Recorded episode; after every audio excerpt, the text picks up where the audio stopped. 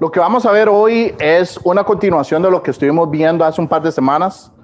Voy a hacer un par de, ¿qué podría decir? Como anuncios administrativos. Quiero asegurarme de que, de que esa parte quede clara con todos, ¿verdad? Entonces, em,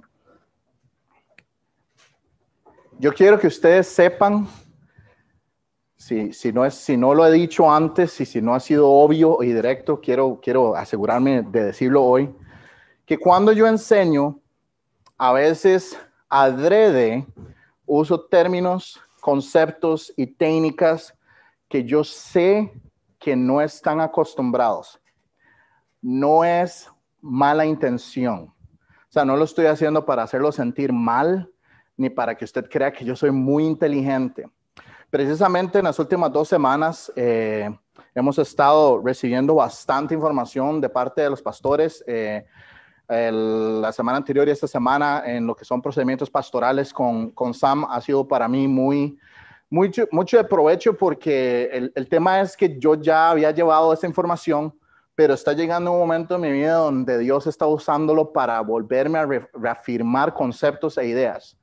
Y una de las cosas que él decía es, Nunca oculte la información de la Biblia de su gente por creer que tal vez ellos no lo van a entender. Y yo ocupaba eso, yo ocupaba esa reafirmación porque así es como yo enseño y he enseñado por los últimos 15 años. Pero a veces cuando uno escucha a alguien decir, es que no entendí, no esto, entonces uno, uno tiene temor y, y piensa, ¿será que estoy yendo muy lejos? Y lo que Sam decía es, no, al contrario, expongamos a la gente a principios, a conceptos y a términos para que entonces el Espíritu Santo pueda empujar a esas personas a salir de su zona de confort, su zona de comodidad, y eso los va a ayudar a crecer. Yo, personalmente, mi personalidad, yo siempre me pongo en una postura o en una posición donde estoy incómodo. Y Ash me dice que ella no entiende por qué yo siempre me pongo en un lugar donde termino frustrado. Entonces yo le he dicho, porque si yo estoy frustrado, voy a depender en Dios. Y si no estoy entendiendo algo, voy a pedir al Espíritu Santo que me levante y me lleve. Si me quedo cómodo, no crezco. Ahora, ese soy yo, Alex Vargas. Yo no sé cómo es su relación con el Señor. Yo no sé cómo maneja usted, digamos, la adversidad. Pero yo cuando estoy en el desierto y solo tengo el pan de la palabra de Dios, son momentos en los que Dios hace empujones más fuertes en mi espiritualidad y en mi crecimiento digamos, del conocimiento de la Biblia. Y yo no quiero, digamos, ocultar eso, yo no quiero, no quiero eh, afectarlos, pero quería hacer la aclaración porque yo quiero que usted tenga paz en su corazón de que si algún día yo digo algo que usted tal vez dice, pero es que no entendí o no entendí parte de lo que dijo, yo quiero que usted tenga toda la confianza y entienda esto. Mi compromiso con Dios es tan fuerte que si me toca sentar con usted por horas hasta que lleguemos a un entendimiento lo voy a hacer. ¿Tiene, tiene, ven lo que estoy diciendo? Yo no hago esto para, para, para que usted no, no entienda, no. Yo quiero provocarlo, quiero provocarlos a salir de su zona de comodidad y decir, pero ¿dónde sacó esa información? ¿Cómo llegó a ese concepto? Entonces, hoy, la razón por la que digo eso, es porque hoy voy a usar mucho el diccionario Strongs y yo siempre lo uso, pero hoy lo voy a usar como cuatro veces. Y yo no quiero que alguien se sienta mal. Yo lo que quiero es que usted diga, bueno, si él puede hacer eso, ¿qué tal si yo aprendo a hacerlo? Y además es una habilidad o es un, o es un, es, como dijo Will ahora, no, no quiero decir que es mandatorio, pero es como mandatorio. si usted se mete al FBI con nosotros y quiere crecer en el estudio de la Biblia, prácticamente no tener una concordancia y un strong es como de no sé cómo va a estudiar la Biblia. Siendo, te lo estoy diciendo con mucho amor, siendo muy, muy transparente y honesto, no sé cómo va a estudiar su Biblia. Porque en 20 años y 15 años de estar enseñando, la uso todos los días de mi vida y cada vez que preparo algo, la saco por lo menos unas 10 veces. ¿Ok? Entonces, no quiero hacerlo sentir mal, pero más bien quiero provocarlos a decir, hey, ¿será que tal vez esta es la área en la que yo voy a tener que pensar y ver si busco ayuda. Ok, entonces hoy vamos a estar en capítulo 6 de Hechos. Vamos a estar en capítulo 6 de Hechos. Y hoy voy a amarrar en capítulo 6 de Hechos lo que estuvimos viendo en Romanos capítulo 12. Entonces, el mensaje para esta mañana, y esto es algo, una, una, una práctica que yo tengo y le enseño a la gente cuando les explico cómo preparar un mensaje, y es que mis títulos siempre son imperativos. Un imperativo es una acción, es un mandato, es una orden, ¿ok? Entonces, el mensaje de hoy es, dispóngase a servir. Corto y directo, dispóngase a servir. Si yo tuviera que resumir el mensaje de esta mañana es, dispóngase a servir. Y si usted se va para su casa y no entendió la mitad de lo que le dije hoy porque lo enredé, porque saqué términos y conceptos y todo lo demás, dispóngase a servir. No dije considere si quiere disponerse a servir. No dije tal vez sería bueno que sirva. No, no. Mandato, imperativo, orden, verbo de acción. Dispóngase a servir. En otras palabras, hágalo. Y eso es lo que vamos a hacer hoy. Entonces, hoy vamos a estar en, Hechos capítulo 6.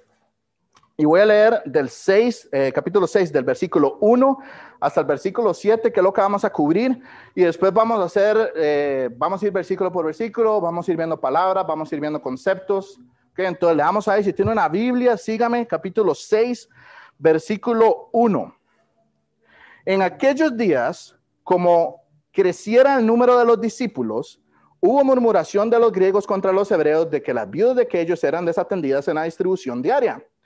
Entonces los doce convocaron a la multitud de los discípulos y, dieron, y dijeron, no es justo que nosotros dejemos la palabra de Dios para servir las mesas.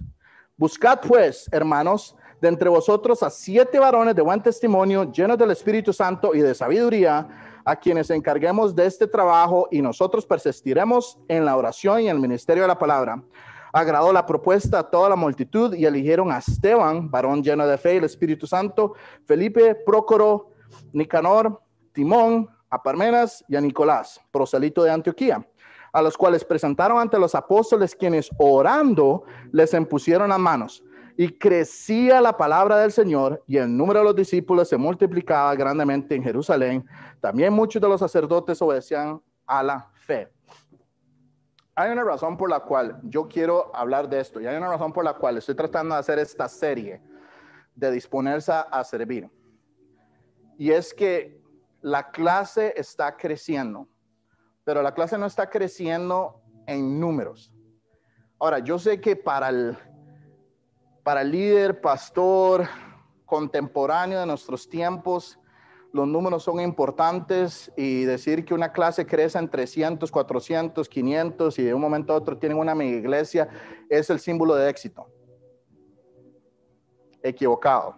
Ese no es el símbolo del éxito. Y si usted está en Midtown, ya ha estado en Midtown por mucho tiempo o, o por lo menos unos seis meses, usted se va a dar cuenta que el modelo que nosotros tenemos de iglesia es diferente. No entretenemos a la gente para atraer personas porque una vez que usted, voy, a decir esto y, espero me entiendan, una vez que usted comienza con el circo y las payasadas, tiene que continuar con el circo y las payasadas para que la gente siga viniendo al show. ¿Me explico? Porque no estamos atrayendo a la gente con la Biblia. Pero si usted está atrayendo a la gente con la Biblia, la palabra de Dios, lo que va a suceder es que Dios va a producir discípulos. Y el proceso de multiplicación de discípulos es lento. Jesucristo pasó tres años y medio con los doce. Y yo siempre hago este chiste, y yo creo que ya es un chiste quemado, pero de ahí. Y uno era Judas. ¿Me explico? Entonces, el mismo Jesús discipuló doce y uno de esos le salió malo, una mala manzana. Entonces, eso obviamente es, es un concepto que tenemos que entender para los que están involucrados en eh, D2 porque están llevando esto para poder eventualmente ayudarnos con, con la multiplicación. Chicos, sépanlo, no todas las personas con las que ustedes van a invertir tiempo van a ser rockstar. No lo van a hacer. Y no todos se van a quedar en iglesia y no todos van a hacer un buen fruto. Yo creo que he invertido como unos, tal vez en unas 400, 500 personas en mi vida y la gran mayoría no sé dónde están. Ahora, eso no me ha hecho desistir de invertir en ellos y enseñarles la Biblia, porque no es mi, no es mi punto, o sea, no, o sea, no es mi responsabilidad decidir cuál está usando Dios. Mi responsabilidad es enseñar la Biblia, exponerlos a la verdad, dejar que la verdad sea la, que, la que funcione y que el Espíritu Santo haga su trabajo. ¿Ok? Entonces hoy vamos a hablar un poco de esto. Entonces, la clase está creciendo en personas que quieren disipularse. Y la clase está creciendo en personas que quieren aprender la Biblia. Y la clase está creciendo en personas que quieren participar. Y adivinen qué pasa cuando eso sucede. Va a llegar gente y va a preguntar que por qué a mí no me ponen atención y por qué el pastor está tan ocupado que ni un cafecito se ha tomado conmigo en el último mes. Yo sé que eso, Mao se, le salió una risilla, pero vean, se los digo, después de tantos años de estar en ministerio, eso es uno de los comentarios más típicos que he escuchado, es que usted no me dedica tiempo. Y yo digo para mis adentros, quisiera responderle muy cortante, pero sé que tengo que, después del mensaje de hoy de Kenny, es otro, nuevamente, el mensaje de hoy de Kenny fue otro recordatorio de se ha sufrido, sea, o sea, es todo, todo, todo, todo el fruto del Espíritu Santo de Dios. Usted tiene que decir, ah", porque en esos momentos es cuando usted quiere contestar muy cortante, ¿verdad? A esta oveja tan divina, tan tierna, que viene a reclamarle a uno que uno no le dedica tiempo. Y usted quiere decirle de todo. Y uno lo que hace es sonreír y hace, man, sí, qué difícil, es que últimamente ha estado complicado, pero hagamos una cosa, yo te voy a meter acá y voy a dedicarte tiempo. ¿Sabe qué es lo que pasa cuando un pastor, un líder, un, predicador, una persona que está y debería estar encargada de estar estudiando su Biblia para predicarla, si llena su agenda en este montón de actividades de servir las mesas, la predicación se ve en el piso, empiezan a enseñar tonteras, se, disuelve, se, diluye la doctrina. Y entonces viene la siguiente crítica.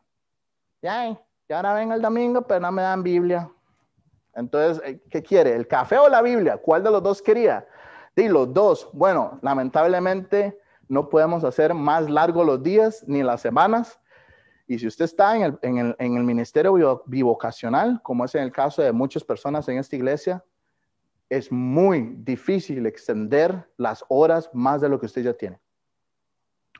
Entonces, yo hablé con Will porque iba a usarlo a él de ejemplo para muchas cosas y yo quería asegurarme de que él estuviera bien con que yo usara de ejemplo y me dijo que estaba bien. Parte de la razón por la cual vamos a ver esto hoy es porque ya Will se le está, si no es que ya se le acabó la cuerda, se le está acabando la cuerda. Él ya no está teniendo el tiempo para poder atender a todas las cosas que hay que hacer. Y ese es exactamente el contexto de lo que está pasando en Hechos capítulo 6. Vinieron los gentiles a reclamar que por qué las viudas de ellos estaban siendo desatendidas quiere decir que no estaban siendo servidas, que no se les estaba llevando provisión, no se les llevaba la canasta básica, no se les atendía, no se, les, no, se oraba por ellos, etcétera, etcétera, y le estaban reclamando eso a los apóstoles. El trabajo de los apóstoles era estudiar la palabra de Dios y enseñarla. Ese era el trabajo. Pero si ellos tenían que entonces salir a atender las mesas, como dice aquí, entonces no iban a poder pasar tiempo en la Biblia. Y el ministerio de alguien que está a cargo de aprender la Biblia para enseñarla es, ya lo dije, aprender la Biblia para enseñarla. Entonces, yo, yo, quiero, yo quiero que veamos esto práctico, ¿ok? Yo quiero que veamos esto práctico. Eh, y estoy haciendo lo posible para evitar que esto suene como una regañada. No, no, eso, no es, ¿ok? Esta clase es una clase joven. Tenemos cuatro o cinco años, Will. seis años ya. Seis años, es una clase joven, ¿ok? no, no, no, si estuviera hablando con, una clase donde, o una iglesia donde estuviéramos 25 años, estaría más preocupado, pero ese no es el caso. Aquí estamos creciendo y estamos levantando esta obra. Entonces, este es el momento oportuno y adecuado para intervenir esto y decir, levantemos esta clase como un modelo bíblico de servicio y liderazgo, porque bien podemos hacerlo. ¿Ok? Entonces, en aquellos días como creciera el número de los discípulos, es versículo 1, hubo murmuración de los griegos contra los hebreos de que las viudas de aquellos estaban desatendidas. Ya expliqué esto. Y quiero que veamos una cosa, vean, históricamente hablando, esto fue escrito en el 33 antes de Cristo, más o menos dos mil años atrás. ¿Ok? Entonces, ve, el problema. Hace dos mil años ya se estaba dando esto en la iglesia primitiva. Entonces, esta situación no es nueva. No somos especiales, no estamos tratando de resolver algo como mandar a alguien a Júpiter. No, realmente por dos mil años esto ha sido una situación en iglesias y Dios ya nos tiene una solución. Entonces, eso es bueno. ¿verdad? Y continúa diciendo murmuración. Murmuración es hablar a las espaldas de, o sea, estaban comiéndose a todo mundo vivo. ¿verdad? Entonces, eh, estaban en una esquina hablando mal de, de, los apóstoles y diciendo, pero es que esto es verdad, eh, vienen con la Biblia y todo, pero vea cómo atienden a las viudas. ¿Ok? Griegos se pueden ver como gentiles en este contexto y hebreos son hebreos. Ok, bien quiero que notemos una cosa, y aquí viene nuestra primera interacción con nuestra, eh, con nuestra palabra de la mañana. Eh, a ver si es la siguiente, Fermina. Ok. Bueno, esto está aquí para contextualizar. 5000. Ok. Vea lo que dice Hechos 4:4. Pero muchos de los que habían oído la palabra creyeron y el número de los varones era como de 5000. Entonces estaba creciendo y solo el número de los varones, no, no dice el número total, niños, mujeres, no, no. El número de los varones era como de 5 mil. Era grande. Había explotado a través de la palabra de Dios y definitivamente los doce no, no daban abasto para poder atender a todo esto. ¿Ok? La siguiente, eh, Cris. Ok. Entonces, bien. Vea lo que dice aquí esta palabra. Esta es la primera, la primera interacción que vamos a tener con nuestro diccionario hoy y es para la palabra distribución. Si usted va a su, a su versículo, dice, al puro final del versículo 1 dice, desatendidas en la distribución diaria. Si usted compra un diccionario Strongs, es como un diccionario cualquiera. Usted busca la palabra y ve cómo se puede traducir y ve los sinónimos. Y yo quiero que usted preste atención a esto. Esta parte es nada más para que suene que yo sé lo que estoy hablando, pero es copy-paste, ¿verdad? Entonces, esta palabra tiene su raíz en diaconía. Y hice eso al propio, porque yo quiero que usted vea esa palabra diaconía y piense a qué le suena. Porque es la misma raíz, ¿ok? Por eso es que típicamente cuando enseñamos estos pasajes, yo estaría teniendo una postura y estaría teniendo, digamos, un contexto para hablar de la ordenación de diáconos. Pero como no vamos a ordenar diáconos en la clase, sino que lo que vamos a hablar es de servicio, voy a hacer una aplicación personal, como un crossover de doctrina, historia, y voy a hacer algo aplicativo para llevarnos nosotros hoy a nuestra casa con estos dos palabras que son sinónimos de esa palabra. Distribuir también significa hacer, que hacer. Estoy haciendo los quehaceres de la casa. Ok, distribuir. Estoy haciendo servicio. Ok, está haciendo un servicio. Estoy sirviendo a alguien. Estoy socorrando a alguien. Estoy ministeriando a alguien. Estoy distribuyendo a alguien. El tema era que eran tantos los discípulos que habían en este momento, hace dos mil años, que ya los apóstoles no daban, no daban, no daban abasto mira, es que tengo una situación, mira, que tengo un problema, mira, necesito consejería, mira, mira, mira, mira. Entonces decían, Dey, si usted me está jalando a mí, y, lo, difícil de estos temas a veces es que uno tiene que como que hacer varios comentarios para que la gente no crea que estoy tratando de hacer un comentario negativo. O sea, créame, Will no tiene ningún problema con hacer consejería y ningún problema con ir a visitarlo. No es que él tiene un problema con eso es que ya somos muchos y la agenda solo tiene 24 horas al día y tiene que dormir y pasar tiempo con las niñas y la esposa. Y trabajar. Y preparar el mensaje. Pero se me olvidó decirles, también están misiones. Y esta parte también de la junta de misiones. Y también enseña en la iglesia. Y tenemos cosas los martes en la noche. Ven por dónde voy. Entonces, si usted agarra eso y empieza a sumar las horas libres, comillas, comillas libres, y usted le reduce después todo lo, que, lo demás que hay que hacer, lo que le quedan son dos, tres horitas para preparar el mensaje. ¿Qué clase de mensaje? Y, nuevamente, no es una crítica a Will, pero ¿qué clase de mensaje creen ustedes que él va a producir si lo que tiene son dos o tres horas? Ah, bueno, entonces terminemos aquí, creo que no es necesario. Por aquello, digo. Ven, entonces, este, eso es mentira. Sí, para aclarar, eh, eso de Google es mentira, para que quede grabado. Entonces, nada más para que usted sepa, la semana pasada es que estábamos en dedos con, con Kenny. Me encantó escuchar a Kenny. a mí me encanta escuchar a otras personas enseñar. Les voy a decir por qué. Porque si yo me estoy desviando y ellos no ven lo que yo ve, me voy a dar cuenta. Pero entonces es una, es una herramienta dual. Por un lado, me ayuda a mantenerme a mí en no tener una doctrina que la saqué del estadio, ¿verdad? Y por otro lado, me ayuda a mí tener confort, a tener paz en mi corazón de que otros hombres de Dios que leen su Biblia están viendo el mismo principio que veo yo. Y Kenny nos enseñaba la semana pasada que él muchas veces tiene que apartar de 8 a 10 horas para preparar el mensaje. Eso es una persona que ya tiene varios años de experiencia. Cuando yo comencé me tomaba 25 horas. Ahora me toma 8 o 10 horas. Hágale números, ¿cuántos años cree usted que estaba haciendo esto? 15.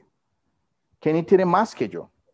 Entonces, obviamente, él, él ya tiene su experiencia y ya sabe, ya sabe los contextos, ya ha ido por varios pasajes, entonces él sabe que no tiene que leerse 300 libros para poder entender, ya, ya, ya pasó por ese lado y tiene sus notas.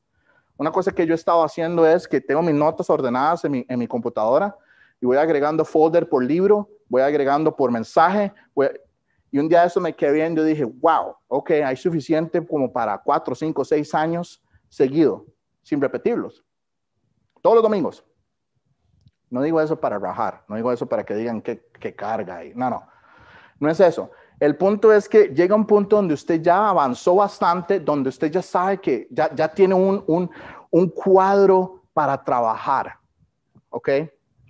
Entonces, vea, una persona con experiencia, una persona que, ya tiene bastante entendimiento de, cómo manejar este rompecabezas que es la Biblia. Ya tiene sus fundamentos. Kenny dijo que duraba de 8 a 10 horas. ¿Ok? Vea, vea lo que está diciendo Kenny. Ok, hagamos matemática. De lunes a viernes, digamos que Después de todo su trabajo, esto, ventas, salidas tarde y todo lo demás, un día esto me llamó a las 8 de la noche, venía saliendo de una venta, etcétera, etcétera, etcétera. Le quedan dos horas. Ok, agarre esas dos horas, multiplícalo por 5, son 10. Los domingos tenemos el FBI, entonces el domingo de la mañana, el, los sábados tenemos el FBI, entonces el sábado por la mañana es prácticamente nulo porque usted no puede hacer nada mientras estás recibiendo clases, ¿cierto? Entonces, ese sábado de la mañana ya quítelo. Entonces, agarre el sábado en la tarde y son cuatro horas. Ok.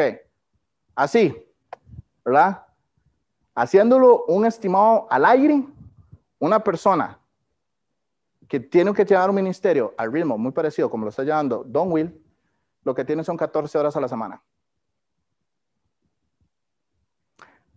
Digamos, y voy a decir aquí esto, digamos que Will pasa por un proceso similar al que hace Pastor Kenny y ocupa unas 8 a 10 horas.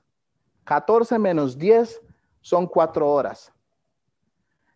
Dígame usted a mí, ¿en qué momento de esas cuatro horas va a pasar con su esposa, con sus hijas y en otras cosas como, sí, voy a decir esto, salir a correr y descansar? Porque si usted se mata solo, se acortó su vida en el ministerio y, y a veces no entendemos que somos el templo del Espíritu Santo y tenemos que mantenernos funcionando. Yo ya ahí me compré una maquinita, entonces yo ya voy a empezar ahí a hacer algo, ¿verdad? Porque ya, ya sentí que las donas y todas las hamburguesas que me estoy comiendo me está poniendo fatal. Entonces yo sé que, yo sé, ya pensé que, ok, y mi niña, para las que la vieron, es igualita a mí, y entonces mi mamá ya me advirtió que me va a hacer correr porque cuando yo era pequeñito era demasiado hiperactivo. Entonces yo ya dije, de a este ritmo que voy, no voy a aguantar 10 años. Entonces, hasta eso tenemos que pensar, ¿verdad? Entonces, si agarramos y después somos 40 en la clase y si los 40 le pedimos una hora a la semana, hello, ¿qué creen ustedes que pasa? ¿De dónde creen ustedes que va a agarrar Willy y va a empezar a pellizcar? de su trabajo. Tal vez a veces el jefe le dé permiso, pero dependiendo del trabajo que usted tenga, el jefe no lo va a dejar a usted respirar. Entonces tiene que empezar a pellizcar de la familia. Tienen que empezar a pellizcar de su salud. Yo empecé a ganar peso cuando empecé a descuidar mi tiempo personal para la salud. Yo antes iba al gimnasio y todo lo demás y dejé de hacerlo y subí.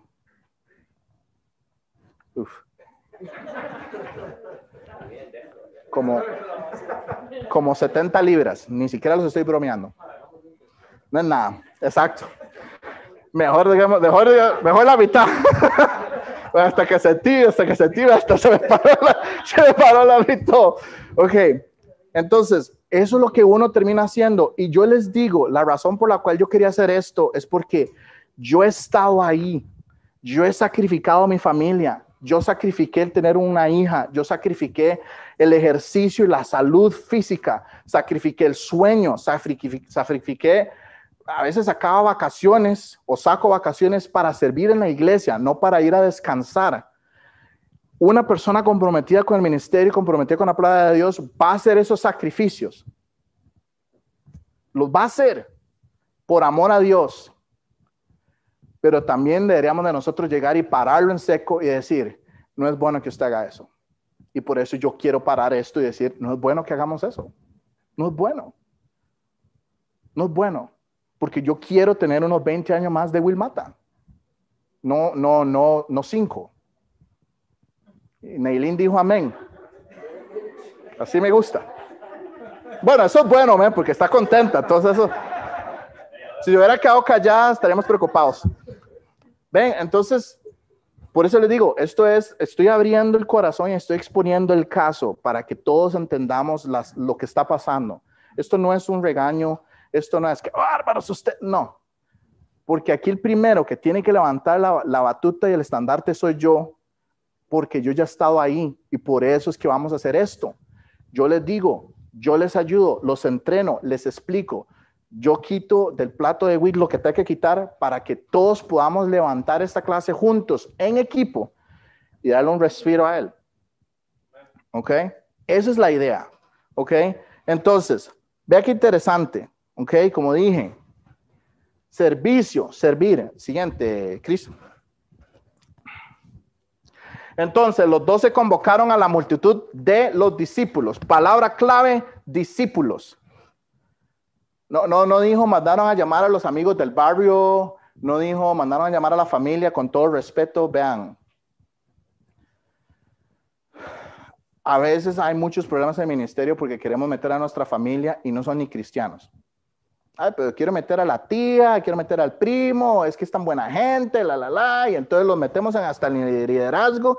Y en Costa Rica decimos argolla, ¿verdad? Cuando eso es el, es el concepto de cuando queremos, ¿verdad? Hacemos un grupito, los, del barrio, los amigotes, y a esos son los que metemos, ¿verdad? Entonces es, es, eh, es como corrupción.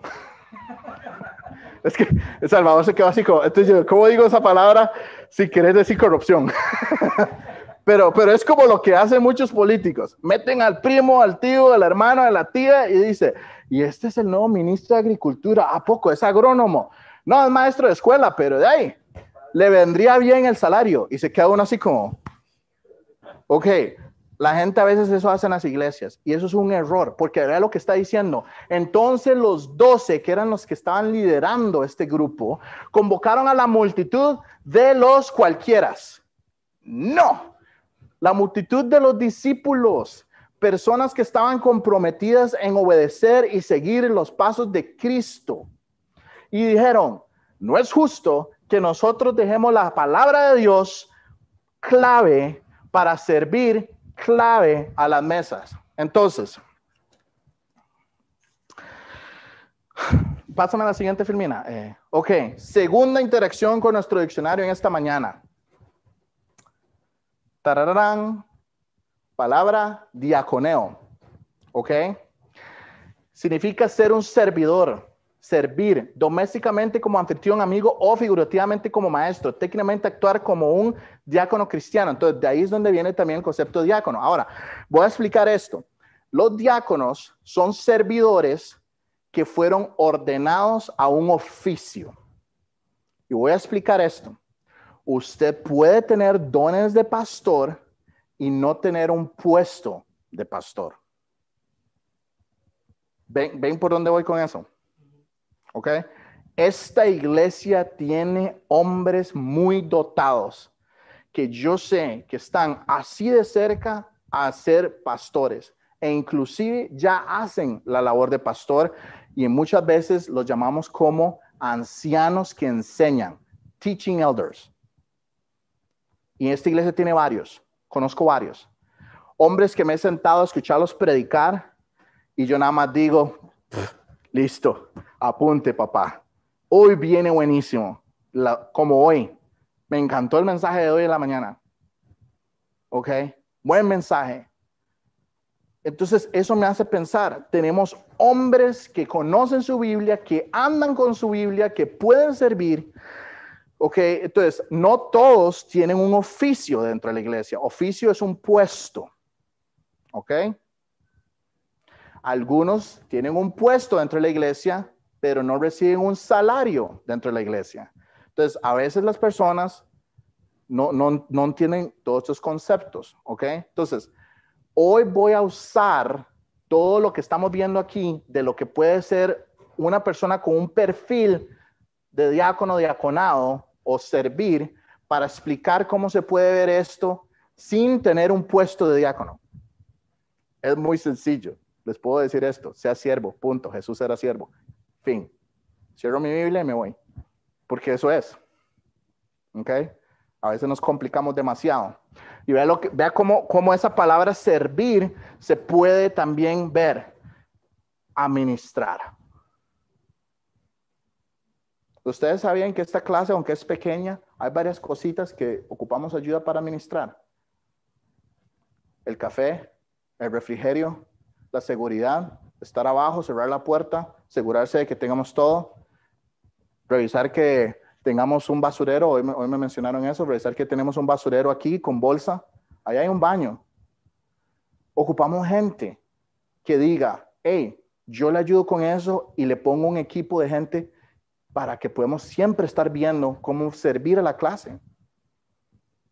Y usted no necesita un título para eso. Usted nada más necesita ser un discípulo. Usted nada necesita ser un siervo. Y por eso quería verlo, porque administrar, también este tipo de personas ayudan, también este tipo de personas expenden, que es dar, este tipo de personas ministran. La próxima vez que alguien necesite consejería, bro, no es personal, no tienen que buscar a Will. No estoy tratando de quitarle poder a Will. Yo quiero que esto quede súper claro.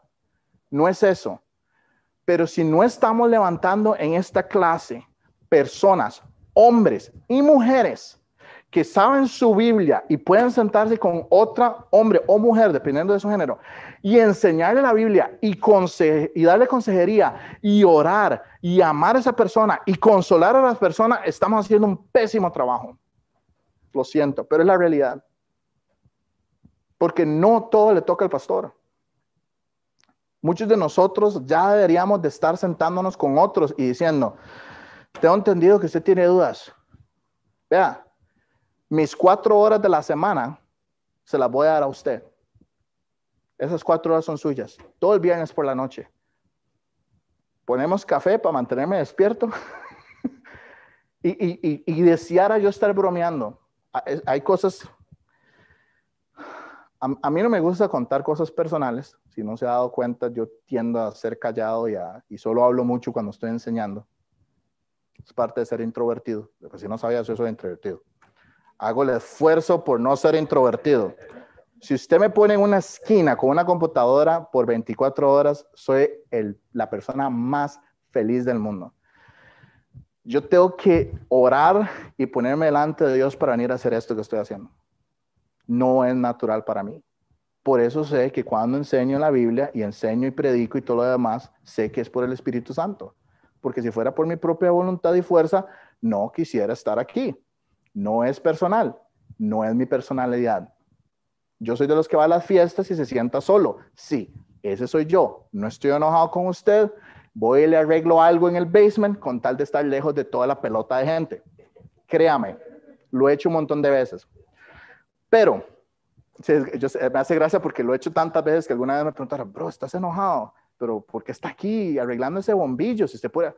Yo, Ven, sí, esto usted un bombillo quemado y usted dice, uy, bro, yo le arreglo el bombillo quemado, ya, que servicial. No, es que eso me hace quedarme en la esquina, porque hay tanta gente que estoy completamente abrumado con las personas. Yo, a mí se me va la batería cuando estoy rodeado de gente. Se me va la batería. Es increíble. Yo llego a la casa un domingo por la tarde y Ash me dice, ¿qué le pasa? Y yo,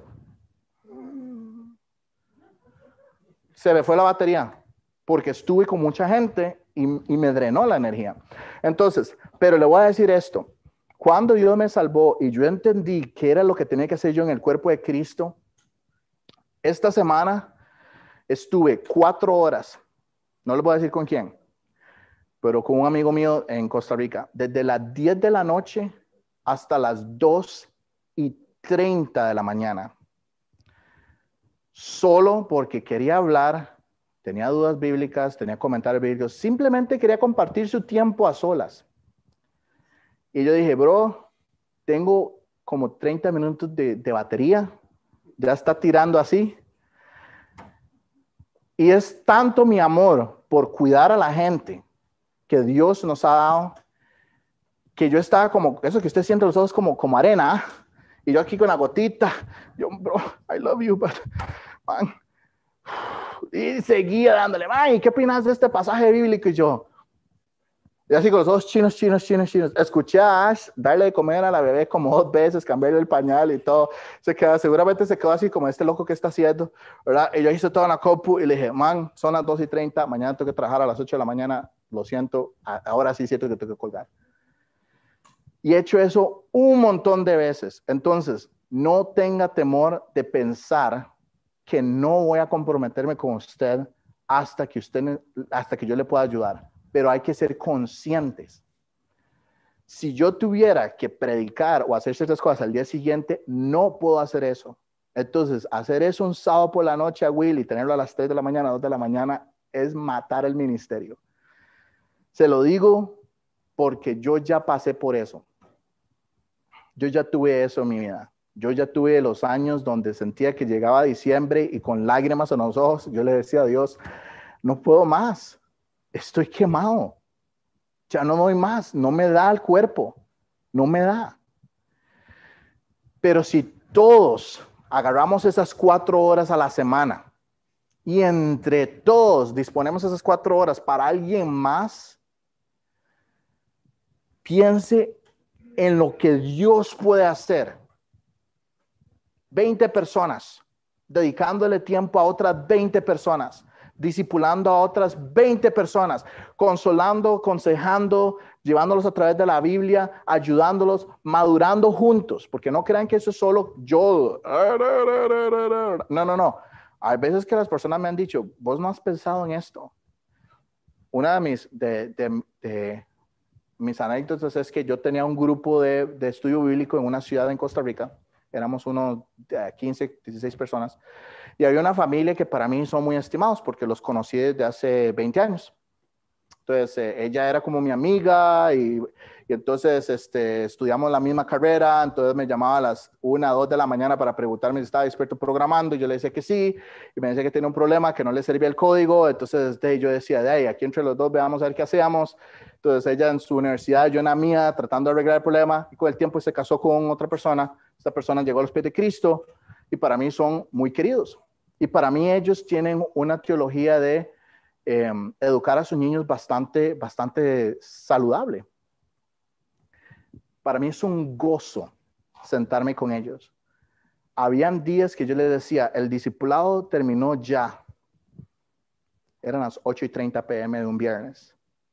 Era la 1 de la mañana y estábamos hablando de todo lo que tuviéramos que hablar orábamos, hablábamos, ministrábamos, llorábamos, reíamos, cantábamos, jugábamos con los niños, lo que fuera necesario. Sí, hacíamos eso. Si cada uno de nosotros dispone unas horitas a la semana para ir a ministrar otra familia, yo les puedo asegurar que de aquí a un año, dos años, esta clase va a estar completamente transformada. Completamente transformada. Y ni siquiera va a haber que preguntar quién hace qué. Se los puedo asegurar. Cada uno de ustedes va a saber cómo meter el hombro y, ayudar. Va a ser natural. Así como cuando un bebé empieza a gatear, que es como medio torpe y después empieza a correr y sigue siendo torpe, pero llega un punto donde ya empieza a correr y usted dice, mira, ahora parece todo agraciado. Eso no sucede de la noche a la mañana. Es un proceso. El cuerpo de Cristo necesita tener un proceso. Esta iglesia pasa por un proceso. Pastor Sam nos pasa diciendo en las reuniones. Gente, a veces se ve bien, a veces se ve desordenado, a veces se ve como un poquito como, eh, es parte del proceso. Estamos aprendiendo a trabajar juntos en comunión. Will y yo somos muy diferentes. Y algunas personas creyeron cuando me escucharon a mí decir eso, que eso era algo malo. Le está comiendo las orejas al Will. Yo me quedé como, Will es extrovertido y yo no. Tenemos dos formas diferentes de enseñar. Tenemos personalidades diferentes. Pero lo voy a decir esto. Él y yo estamos en el mismo cuerpo. Y por eso él y yo podemos trabajar juntos. Hablamos y decimos, ¿qué hay que hacer? Hagamos esto. Involucremos más gente. Involucremos. Hablemos de, vamos a hacer juntos. Vamos a hacer juntos como clase. Ustedes son diferentes a mí, son diferentes a Will pero en el cuerpo de Cristo cada uno tiene su función y por eso enseñé Romanos 12 hace dos semanas. Unos serán manos, otros serán pies, otros serán, ¿verdad? Unos de servicio, misericordia, unos de predicación, de exhortación, de presidir. De ahí es que sale ese concepto. Busque cuál es su lugar en el cuerpo de Cristo y siéntase con toda naturaleza de, de funcionar en su puesto. No tenga temor, pero entrénese y sea discípulo primero. Pásame a la siguiente, eh, Cris, por favor. Buscad pues, hermanos, de entre vosotros siete varones de buen testimonio llenos del Espíritu Santo de sabiduría, quienes encarguemos de este trabajo. Ok, entonces, contexto obviamente es que hay una correlación de este versículo 3 con lo que está en primera de Timoteo capítulo 3, que es la ordenación o oficiación, el puesto oficial. Por eso dice varones, porque en una iglesia el pastor y los diáconos son hombres. Y eso no es porque son muy inteligentes y son mejores. No, porque al puro final les tengo una pepita para las mujeres. Lo dejé para el puro final al propio. No es por eso. La razón por la cual son hombres es porque Dios tiene un tipo y cuadro que enseñarnos. Y es que Jesucristo es hombre. Y él la cabeza de la iglesia. Entonces, hay, una, hay una, un set de asociaciones donde Él nos trata de dar a entender que el, hombre es la cabeza del ministerio o, la familia, o, o porque Jesucristo lo es. No es porque el hombre sea mejor. Nuevamente, es una función. Es una función. Sin embargo, por como yo sé cómo se define muchas de estas palabras, yo puedo decirles que todo esto lo podemos hacer aplicativamente, podemos hacerlo personal entre hombres y mujeres. ¿Puede una mujer tener buen testimonio? Sí. ¿Puede tener una mujer el Espíritu Santo? Sí. ¿Puede tener una mujer tener sabiduría? Sí. ¿Y puede una mujer servir, ministrar, ayudar, distribuir, consolar, aconsejar en el ministerio? Sí. ¿Ok? Entonces, obviamente hay un contexto doctrinal muy, muy, yo diría que es un poco fuerte, ¿verdad? Que hay, que hay que reconocerlo, pero se puede ver la parte aplicativa y no hay ningún problema. No, no, no siento que estoy eh, torciendo ningún principio bíblico, lo que sea, para poder hablar de eso. Eh, vea lo que dice, déjame, pásame la siguiente. Ok. Entonces, resumiendo, ¿cuáles son cuatro cosas que estos pasajes me están diciendo que tiene que tener estas personas que van a servir? Bueno, lo puse aquí por algo. Eh. Tienen que ser discípulos, tienen que ser personas salvas. No solo tienen que ser salvas, tienen que estar comprometidas con seguir a Jesucristo como su Señor y su Maestro. ¿Ven, ven eso? Porque hay personas que pueden ser salvas, pero es como, yo le llamo el espasmo en el cuerpo de, el cuerpo de Cristo. O a mí cuando estoy una semana muy cargada, me brinca este ojo y me empiezo a brincar, así. Es tensión. Entonces yo ya sé que voy, salgo, me siento afuera o voy a hacer una compra o me compro un helado, lo que sea, o hago algún ejercicio camino por el barrio para bajar el, nivel de estrés, juego con la bebé, lo que sea. Busco algo para quitar mi mente de lo que sea que me tiene estresado. Esto es incomodísimo. Yo no sé si les ha pasado que cuando tiene un espasmo muscular y usted, pero es que ¿por qué me brinca el brazo? Y usted se agarra el brazo y usted dice, pero deje de brincar, y el brazo sigue brincando.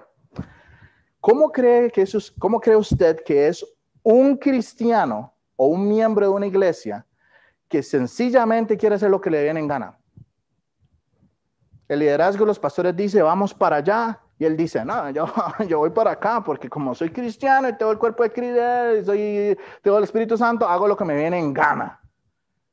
Es ese espasmo que usted está constantemente diciendo, porque siempre ese hermano está haciendo lo que uno le dijo que no hiciera. Es el rebelde. Es molesto para el cuerpo, es contraproducente, afecta la función y muchas veces lo que termina pasando es que tenemos que buscar alguna forma para que ya eso pare. Ahora, no queremos cortar nada, ¿verdad? Queremos que esa persona quede y sea funcional, porque yo no conozco a nadie que diga, me está brincando el brazo y se corta el brazo. ¿O me equivoco?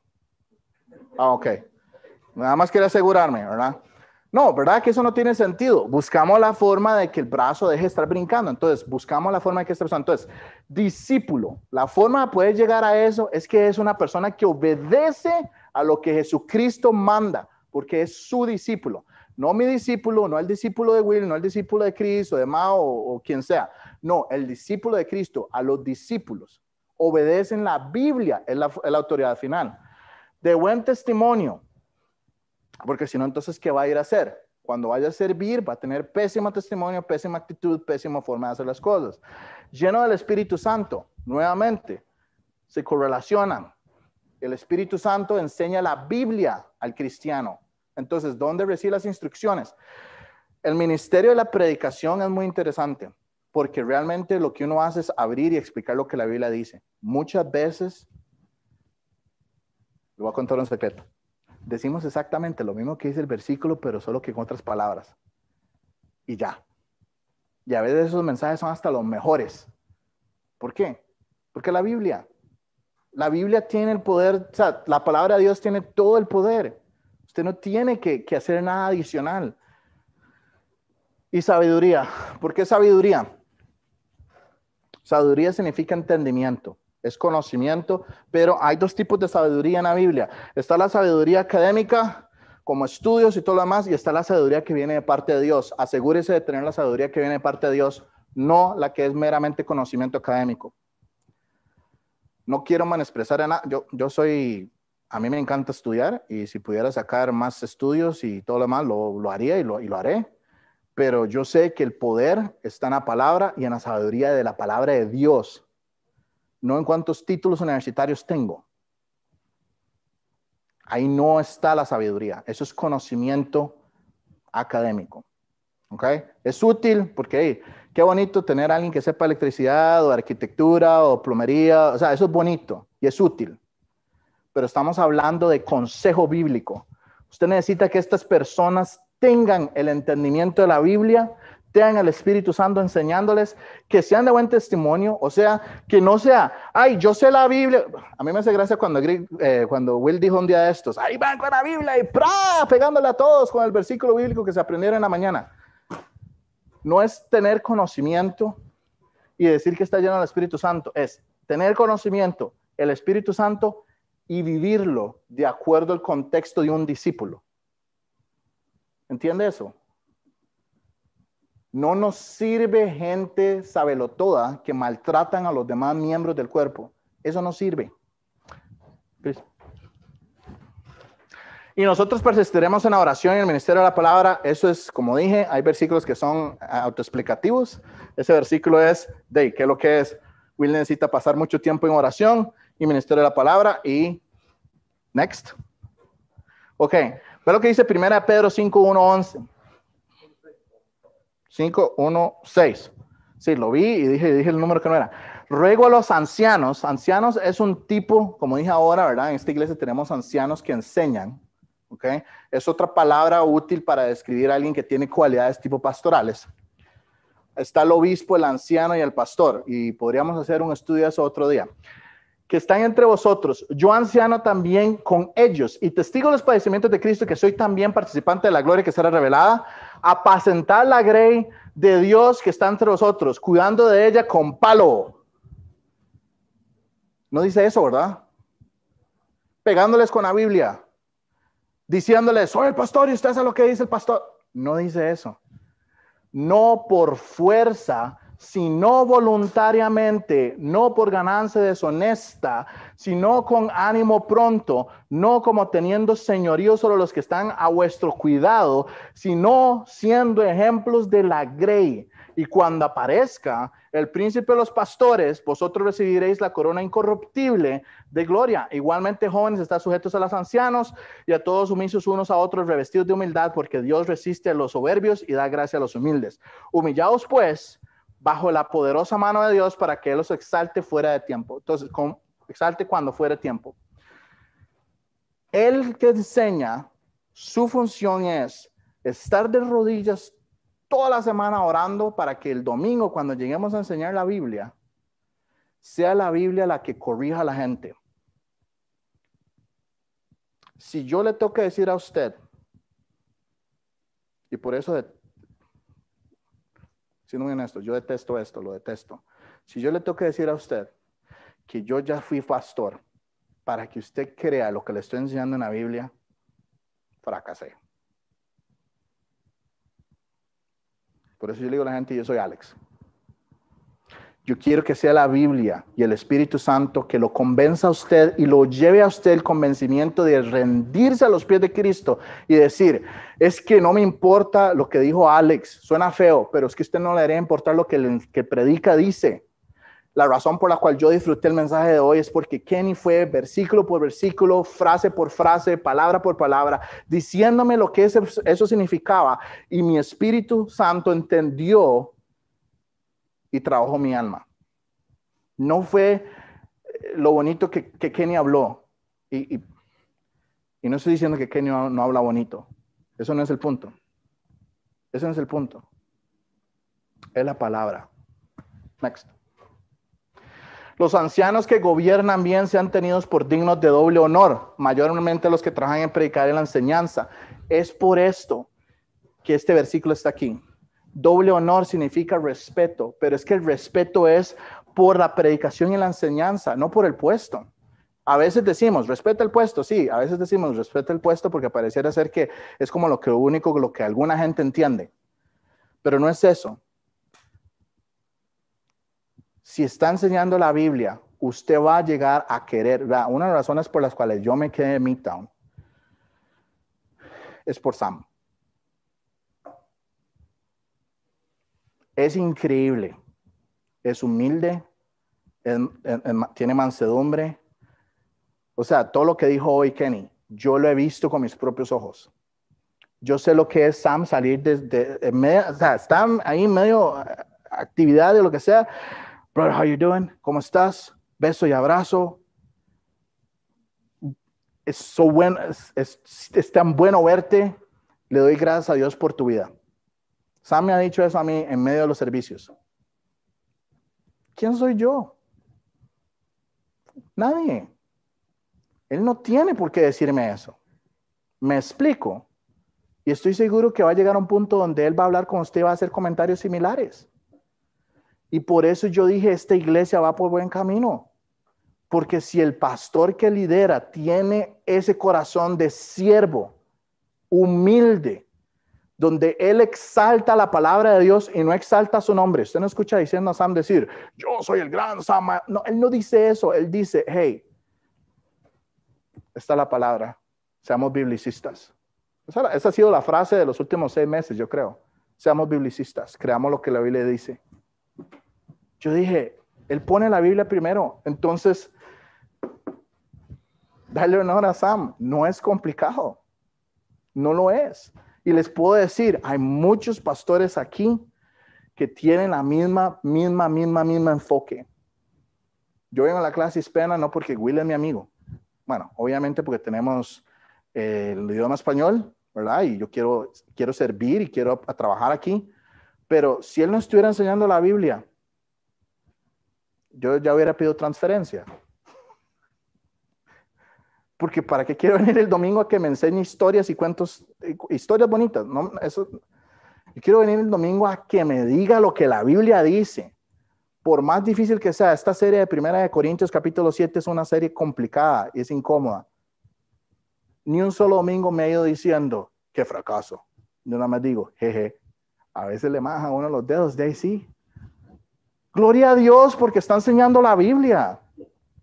El que sigue. Agrava la propuesta a toda la multitud y eligieron a Esteban, varón lleno de fe, del Espíritu Santo, a Felipe, a Prócoro, a Nicanor, Timón, a Pármenas y a Nicolás Proselito de Antioquía. De esto, bueno, primero que todo, esa propuesta, ok, ven que viene con, con, fundamento bíblico, ok, entonces el pueblo, la iglesia, los discípulos, agarran a siete. Aquí hay un poco de información de dos de ellos y prácticamente no mucha información de los otros cinco, pero si usted quiere ir a hacer una revisión de qué significan sus nombres, puede que encuentre algunas cosas interesantes en, lo que los nombres significan. Esteban es el que muere en el capítulo 7 apedreado. Se repite esta mención de que tenía el Espíritu Santo y estaba lleno de fe. Felipe es el, evangelista. ¿okay? Hemos visto esto, también en Hechos cuando está con el enuco. Prócoro no se dice mucho, ni Canor tampoco, ni Timón, ni, ni Pármenas tampoco se dice mucho. Y de Nicolás puede ser que haya una referencia de él eh, más adelante no muy positiva, entonces lo voy a dejar ahí para otro día. Esto que es prosélito significa que él era un gentil, un griego, que se convirtió, eso es lo que prosélito significa, se convirtió al judaísmo. Y la mención de Antioquía es porque en Antioquía es en el primer lugar donde a los discípulos se les empieza a decir cristianos. Entonces, Antioquía puede ser un buen sinónimo de algo bueno. ¿Ok? Igual, no hay tiempo porque me quedan solo unos minutos para meternos acá. Entonces, siguiente. Eh, ok, estos son sus versículos de apoyo para lo que acabo de decir. Siguiente. A los cuales presentaron ante los apóstoles. Entonces, esto es importante. Yo quiero que esto quede claro, ¿ok? Porque no estamos ordenando diácono ni nada de eso, pero sí quiero que, que entendamos para que la gente no se resienta tampoco, ¿verdad? Que a los cuales presentaron a los apóstoles, ¿cuáles candidatos presentaron ante los apóstoles? los discípulos, los de buen testimonio, los llenos del Espíritu Santo de Dios y con sabiduría. Porque eso es importante.